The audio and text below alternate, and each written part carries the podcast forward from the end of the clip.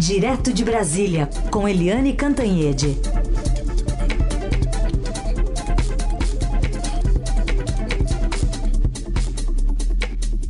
Mas já pousou em São Paulo. Eliane, bom dia. Oi, bom dia, Raíssen, Carolina, ouvintes, apostos. bom dia, Eliane. Viajou já com ou sem máscara?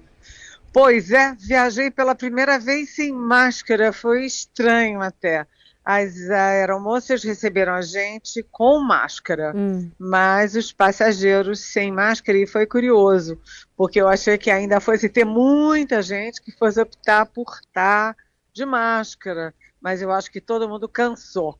Então, aeroporto sem máscara, uma ou outra pessoa, e o avião também, todo mundo livre da máscara.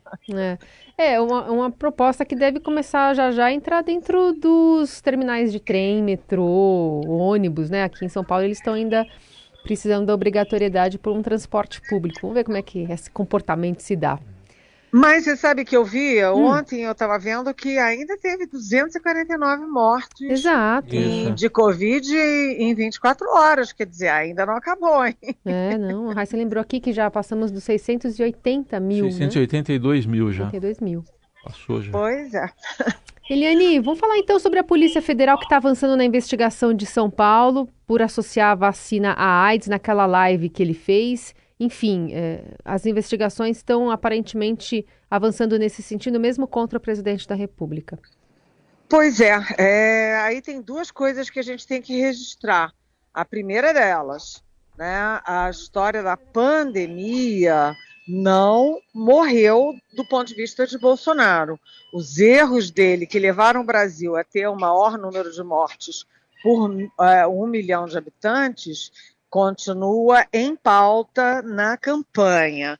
E a segunda questão é que a Polícia Federal né, está é, a postos, porque a gente sabe que a, o Bolsonaro foi, enfim, acusado pelo até ministro da Justiça dele, o Sérgio Moro, de uh, interferência política na Polícia Federal. E isso foi sendo confirmado em várias vezes, ele trocou várias vezes o diretor-geral, mas vira e mexe. Gente da Polícia Federal, delegados muito ativos, fazem o serviço, ou seja, eles demonstram uma certa independência. E agora, neste caso, uh, a gente tem uma delegada, delegada Lorena Lima Nascimento, porque realmente não dá para a gente fingir que não existiu fechar os olhos, os ouvidos, né, para o presidente da República fazendo uma live, fazendo uma conexão entre a vacina da Covid e, e AIDS. Ele só faltou dizer é, proibir as pessoas de se vacinarem, assim como ele não se vacinou, não permitiu que a filha dele, a Laura, se vacinasse. Então, a delegada Lorena fez o que tinha que fazer. Ontem eu estava conversando com o delegado aposentado Jorge Pontes, da Polícia Federal, e foi também da Interpol, quer dizer, um representante brasileiro na Interpol, e ele estava dizendo que, uh, falando da importância né, da, da autonomia dos delegados da Polícia Federal. E ele falou, inclusive, né, alertou, inclusive para isso, que a, a cúpula da Polícia Federal está meio fingindo que não está acontecendo nada, lavando as mãos, dando uma de Procurador-Geral da República, Augusto Aras, mas que os delegados uhum. continuam, sim, sim, é, trabalhando mesmo sem o que o Jorge Pontes chamou de alicerce institucional, sem suporte das chefias. Agora é saber é, como vai evoluir essa decisão, esse parecer, esse pedido da Polícia Federal, porque inclusive a delegada pediu para ouvir o depoimento do Bolsonaro sobre isso. É mais um constrangimento para o presidente uh, sobre a pandemia já tem todas aquelas evidências da CPI uhum. e no meio da campanha eleitoral. Falando na campanha, Eliane, o, o ex-presidente Lula entrou na pauta religiosa, né? Quem queria isso?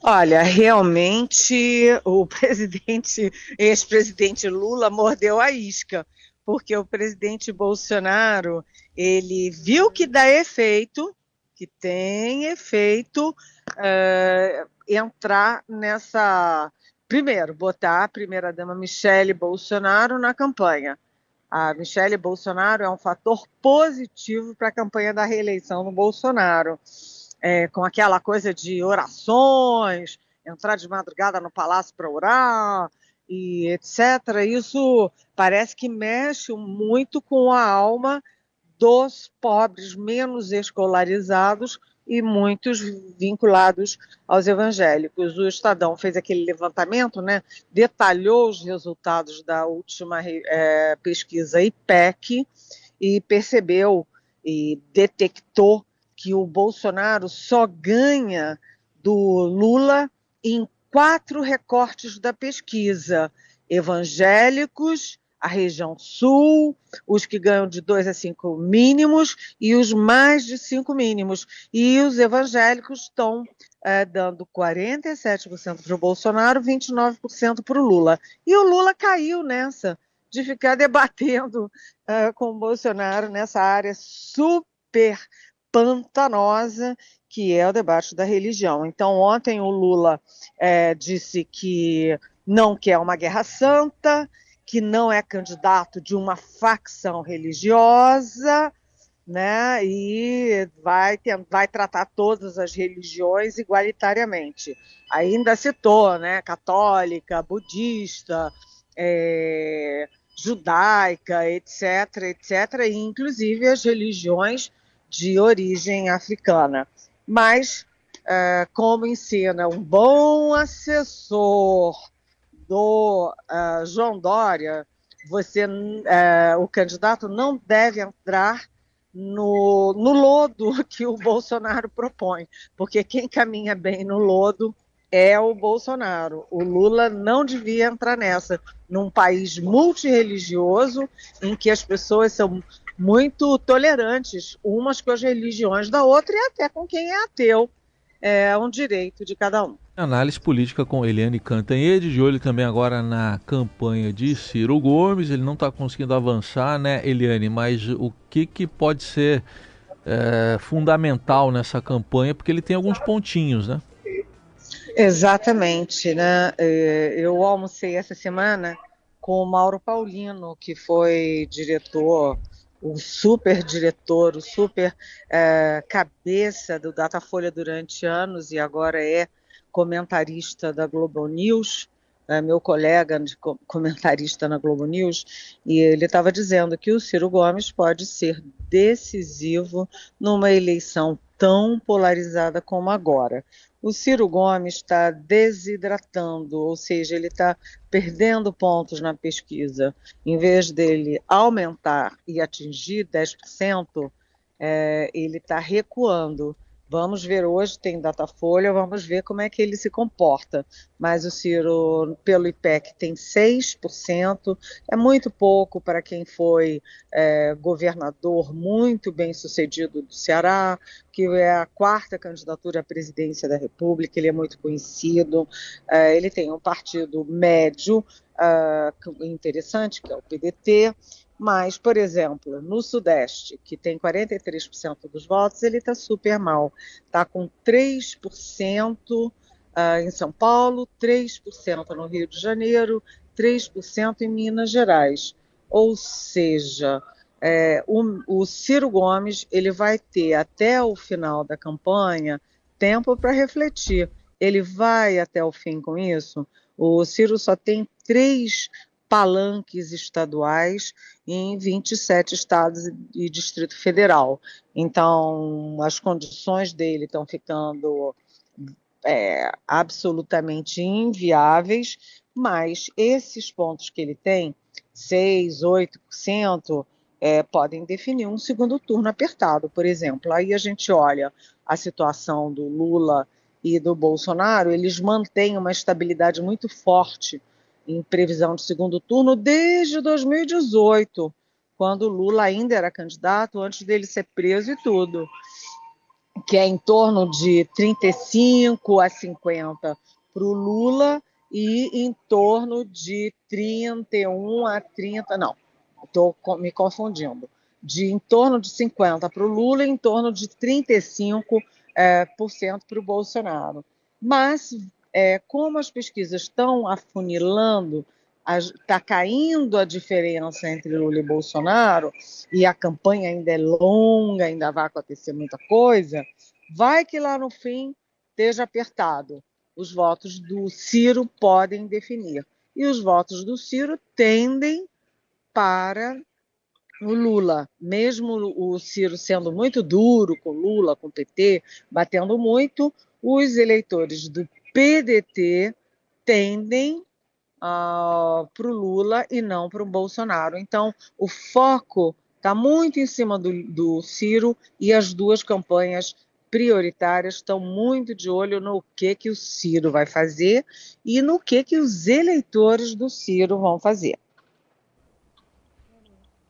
Bom, Eliane, e o que, que o Eduardo Paes, prefeito do Rio de Janeiro, vai fazer com esse 7 de setembro? Olha, esse 7 de setembro, no Rio de Janeiro, virou uma grande confusão, mais uma vez, pelo é, confusadeiro mor da República, que se chama Jair Bolsonaro. O Bolsonaro anunciou duas vezes, agora a terceira vez, uh, que vai fazer o desfile militar do 7 de setembro na praia de Copacabana, em plena Avenida Atlântica. Isso é um escândalo, é um absurdo por vários motivos. Né? Um deles é a questão uh, até ambiental, porque a, o, aquela calçada de Copacabana que o mundo inteiro reconhece, ela é tombada. Você não pode botar ali um monte de tropa fardada com arma, tanque, não sei o quê, é, passando por ali. Né? E uma é essa, a outra questão é da logística. Ah, o desfile foi feito sempre, sempre é, no centro da cidade, sempre na Avenida Presidente Vargas. É, só uma vez que foi no aterro deu tudo errado. E ali você estava conversando com oficiais que é, conhecem bem a história, você precisa de acesso, de escoamento para uma tropa inteira, precisa de segurança, etc. Em, em Copacabana não tem nada disso. Mas o principal e o mais grave é o Bolsonaro determinar o uso de exército, marinha e aeronáutica é, para participar da campanha dele. Né? O que ele quer é isso, é mostrar as Forças Armadas alinhadas com ele. E aí o Eduardo Paz, que é o dono da festa, o próprio é, as próprias Forças Armadas reconhecem, admitem isso, o dono da festa é o Bolsonaro, ou é o Eduardo Paes, o prefeito, ele diz que não vai ter mais nada disso não. Mas ainda se fala, não tem, mas tem, porque aí vai ter avião da FAB, vai ter é, navio da Marinha passando por ali, e, e vai ter desfile do Exército, enfim, tá uma grande de uma bagunça, uma confusão mais uma criada pelo presidente da República. É. Bom, Eliane, você está aqui em São Paulo, amanhã você está na mediação do, da Sabatina do Estadão, Rádio Dourado, FAAP, lá com Fernanda Haddad, seguindo nossas sabatinas. Exatamente, olha, é simplesmente a sabatina com o preferido, favorito das pesquisas, de todas as pesquisas eleitorais, que é o Fernando Haddad. Então, vai ser uma sabatina importante, relevante e todo mundo está convidado a participar. Lembrando que o Haddad tem 29% dos votos, o Tarcísio Gomes de Freitas, que é o, o, segundo colocado e que é o candidato do presidente Jair Bolsonaro, tem 12, e o Rodrigo Garcia, que é o governador, que é do PSDB, tem nove. Portanto, a distância do Haddad é muito consolidada e a sabatina vai ser importante. Eu terei imensa honra e prazer de estar mediando a sabatina e estou aqui convidando, convidando você, nosso ouvinte, para participar. É isso aí, vai ter transmissão também aqui na Rádio Dourado. E aliás, eu encontro a Eliane amanhã, né? Vou, vou ver a Eliane. Você vai pra lá, né? Vou pra lá. Então nos veremos amanhã, Eliane, pessoalmente. Oba! E com um beijinho sem máscara. vai estar tá mais tranquilo, de fato. Ó, eu dou uma dica para vocês. A salada de frutas ontem estava ótima. Ah, é? Oba! Boa notícia. Eu não tenho, eu não tenho café da manhã em casa. Eu já posso saber que não vou passar fome. um beijo, Eliane. Até amanhã. Até amanhã. Beijão.